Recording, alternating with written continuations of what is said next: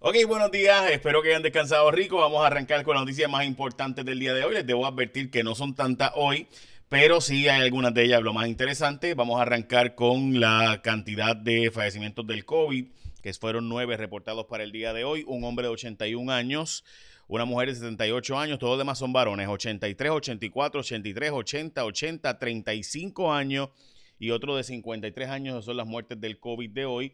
Eh, por si acaso, como ustedes todos saben, eh, pues tratamos de darle la información dentro de lo que hay disponible. evidentemente, no todos los días hay la mejor eh, información disponible. y les voy a dar un ejemplo ya mismito de eso hoy. Por ejemplo, la tasa de positividad, pues sabrá Dios, ¿verdad? hay 233 casos confirmados y 225 probables del día de hoy para un total de un total, perdón, de 458 casos, 408 personas hospitalizadas, que dice que bajó de ayer. Eh, y 551 muertes, que entre ellas las nueve que les eh, mencionamos ahora. Las personas recuperadas o convalecientes casi son 16 mil desde las 18 mil que han dado positivo a la prueba del COVID eh, molecular.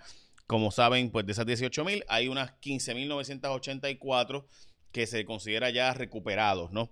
Eh, de eso, o sea, de nuevo, muertes 551, recuperados 15.984. Se dice convalecientes, lo repito todos los días, porque es que no sabemos qué condiciones tendrán esas personas posteriormente y pudieran algunos de ellos pues tener condiciones médicas permanentes o por años. Eh, así que por eso se le dice convaleciente. Vamos a las portadas de los periódicos de hoy. Al palo, las mudanzas por regreso de boricuas. Muchos boricuas están regresando a la isla, según las compañías de mudanzas. Eh, puertorriqueños de la zona central de la Florida, Nueva York y Texas también han estado regresando a Puerto Rico eh, después de la pandemia. Dicen ellos que es normal que después de que ocurren eh, situaciones económicas en los estados, pues personas deciden regresar a Puerto Rico. no está todavía un número oficial, pero las compañías de viajes han mencionado que han visto un incremento de hasta un 20% de personas que se habían ido de Puerto Rico regresando a Puerto Rico o personas que se están mudando a Puerto Rico, porque recuerda que no necesariamente que están regresando, puede ser personas que están en edad de retiro, que decidieron toda su vida que iban a regresar a Puerto Rico, aprovecharon este tiempo para eso. No despega la campaña del plebiscito y el fraude al PUA es la noticia importante de la, portada del vocero. Eh, también la portada del periódico El Nuevo Día, cientos de menores en la estafa al PUA. Eh, y básicamente que el FBI está investigando esto. Metro eh, también puso en portada que el Supremo falló a favor de la ley de, que, la Autoridad de Energía Eléctrica tenga que publicar la información de la autoridad. Esto de verdad que es una cosa que yo no sé ni por qué se llevó ese caso hasta el Tribunal Supremo. El pleito llegó hasta el máximo foro, o sea, hasta el Tribunal Supremo, y se determinó que la autoridad tenía que publicar las resoluciones de su Junta de Gobierno. Para mí eso es como que un da, pero bueno, Vamos a contarle ahora, porque hay tres notas diferentes, tanto en el vocero como en el nuevo día, como en, primera hora. Hay noticias de el asunto del PUA. La más espeluznante para mí es la que publicó el vocero, porque habla de cómo presos, reclusos, cobraban el PUA, pero obligando a otros reclusos, según el vocero, a que tenían que llenar el PUA a cambio de protección. Y usted sabe lo que le podía pasar a la gente que estuviera dentro. Y Jensen Medina, que es el que está acusado eh, por el asesinato, ¿verdad? De Arelis Mercado. Eh, recordarán ustedes, pues Jensen, eh, supuestamente, según el vocero, el recluso le ofrecieron protección, o sea, tenía que llenar el PUA a cambio de que le protegieran, o ya usted sabe lo que le podía pasar en la cárcel de Bayamón.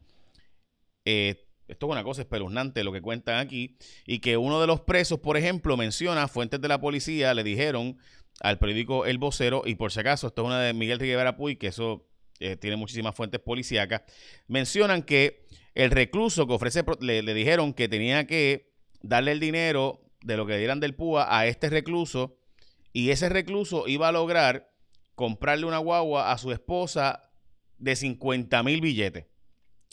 ¿Ok? Eh, esto según información de fuentes del periódico El Vocero. También en el caso del Nuevo Día, en primera hora, perdón, eh, la noticia es que el FBI lo está investigando, el fraude del PUA, y en el caso del periódico El Nuevo Día, pues mencionan que montones de menores, pero son muchos, muchos, muchos los que estaban en este fraude al PUA. Yo sigo pensando que alguien del Departamento del Trabajo tenía que estar ayudando, o sea, alguien internamente del departamento tenía que estar ayudando porque es imposible, me parece a mí, que realmente uno puede hacer toda esta barbaridad y, no pase nada. Supuestamente, según el Departamento de Justicia, hay 100 mil solicitudes que pueden ser de una misma persona, o sea, no necesariamente 100 mil personas, pueden ser por 10 mil personas que hayan hecho 10 cada una, solicitudes fraudulentas, que ellos entienden que debe haber por lo menos 100.000 solicitudes fraudulentas. La comisionada residente en Washington está diciendo que usted se ponga a devolver los chavos porque eh, aunque eso no significa que usted no cometió el delito, podría ser un atenuante, usted recibió el dinero de forma indebida. Bueno, así que ya saben, así que el FBI está investigando a miles de empleados públicos que solicitaron el PUA también. Bueno, recuerden que cuando salió esto del PUA, nosotros en J Rayo X le habíamos dicho que el fraude era mucho más grande de lo que se estaba publicando.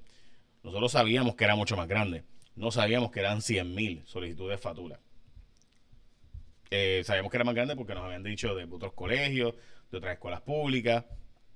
También nos habían dicho información de empleados públicos. Eh, pero nunca nos dijeron que eran 100 mil nuestra fuente. Diablo, somos mucho más de lo que yo esperaba.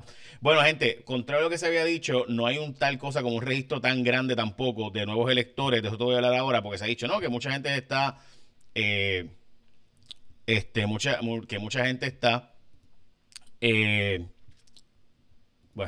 me dicen que aparentemente ha habido un problema de audio. pues no lo sabía. Gracias por decírmelo. ok, so nada se ha dicho que hay un fraude enorme, eh, o perdón, se ha dicho que ha habido un montón de más gente yendo a, inscribirse como electores. La verdad es que eh, no hay más electores que antes. Eh, pero antes de hablarte de eso, te quiero hablar de algo que por lo menos para mí es súper bueno. Y es que, gente, les voy a hablar de el combo de pollo con papas de Martins Barbecue, que es un pollo entero con papas fritas y te cuesta 11.99 nada más. Y además, el Martins Barbecue tienen el pollo asado, que además eh, lo más cool de Martins Barbecue es que es hecho fresco todas las mañanas por manos puertorriqueñas aquí y demás. Y el pollo asado siempre es súper rico y jugoso, así que para almorzar o para cenar, arranca hoy para Martins Barbecue, que es el mejor pollo asado, sabroso y jugoso. Lamento decirle a la gente de la diáspora que solo en Puerto Rico. Eh, así que vean, vean esto, quiero que lo vean. Recuerden, 11.99, todo eso. ¿Ah? Qué rico. Así que ya saben. Eh, 11.99 está bien bueno. Además de que tienen como familiares que da para el vecino y todo lo demás, ¿no? Así que ya saben, eso es súper rico. Martins Barbecue Participantes, el pollo con papas fritas te cuesta 11.99. Míralo ahí. Hmm. Bueno, ok. Vamos a la próxima noticia y es que hay una familia en Puerto Rico que eh, puso, que le cogió un préstamo al Banco Gubernamental de Fomento, o debo decir, el Banco de Desarrollo Económico, que es el banco del gobierno, y en esas, eh, pues ese banco cogió, ellos le metieron hasta la casa eh, de la hipoteca y todo, eh, como colateral para ese préstamo. Un préstamo de 800 mil dólares para unas construcciones que iban a hacer. Se le dio ese préstamo, el Banco de Desarrollo Económico vendió el préstamo, o sea, cerraron ellos, le dieron el, vendieron ese préstamo para que otra gente ahora sean los dueños y lo están demandando. Y la demanda está tan agresiva que le están pidiendo hasta quitarle la casa. Es una cosa espeluznante. Por si acaso, bancos privados hicieron lo mismo, que vendieron para adelante los préstamos de gente y le están y, son unos fondos de las Islas Caimán y lo están demandando en el Tribunal Federal y están quitándole las casas a gente de verdad, por si acaso. Así que ya saben. Hay un, joven puertorriqueño o un hombre puertorriqueño que montó una empresa, se llama Red Ventures y ha estado buscando en Puerto Rico mucho talento y demás. Pues ayer compró CNET, que es una de las empresas principales de, todos los, de todo el mundo, principalmente de Estados Unidos, de tecnología. Rick Elías, el billonario puertorriqueño.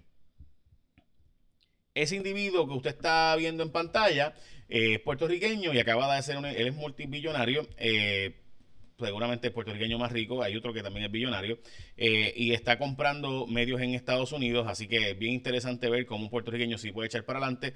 Creo que estudió con Pavón Roca, eh, creo que, no, no, me acuerdo, no estoy seguro, sé que fue como analista político, no me acuerdo si fue Pavón Roca o otro.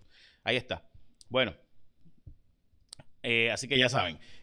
además de eso, los moteles sobrevivieron la pandemia. Esta... es una nota del periódico eh, Digital. Eh, básicamente los moteles siguieron sobreviviendo, pero están dándole a la gente cuando va allí, pues, face shields y eh, mascarilla y demás, así que puedes comprar todo y seguir yendo al motel eh, sin problema. También hoy el representante Gabriel Rodríguez Aguilo le dijo a Julio Rivera Saniel en entrevista que no le gusta el nombramiento, la posibilidad del nombramiento ni a él ni a otros en la Cámara de Representantes de Osvaldo Soto. Yo creo que ese nombramiento no va a ser porque el Contralor debe ser una persona que sea CPA o un contador o un auditor. Eh, pero nada, le dijo a Julio Rivera Saniel que esa designación tendría problemas. La de Osvaldo Soto como Contralor. Eh, y también diseñaron en la primera fase las vacunas, cuando lleguen las vacunas del COVID a Puerto Rico, eh, parte de lo que se ha dicho es que los ancianos y trabajadores de primera respuesta, o sea, la gente de seguridad pública, primera respuesta y ancianos serán los primeros en recibir la vacuna. Eso lo detalló ayer el secretario de salud. Y básicamente, esas son noticias más importantes de hoy, no sin decirte que deja, no es, esto es bien importante, el combo de pollo con papa de Martins Barbecue. 11.99, fresco, hecho con manos puertorriqueñas, todas las mañanas, comida fresca para ti. Esas son noticias más importantes de hoy. Me la bendición. Bye. Ay, que tengas un día productivo. Y ahora sí, échame la bendición.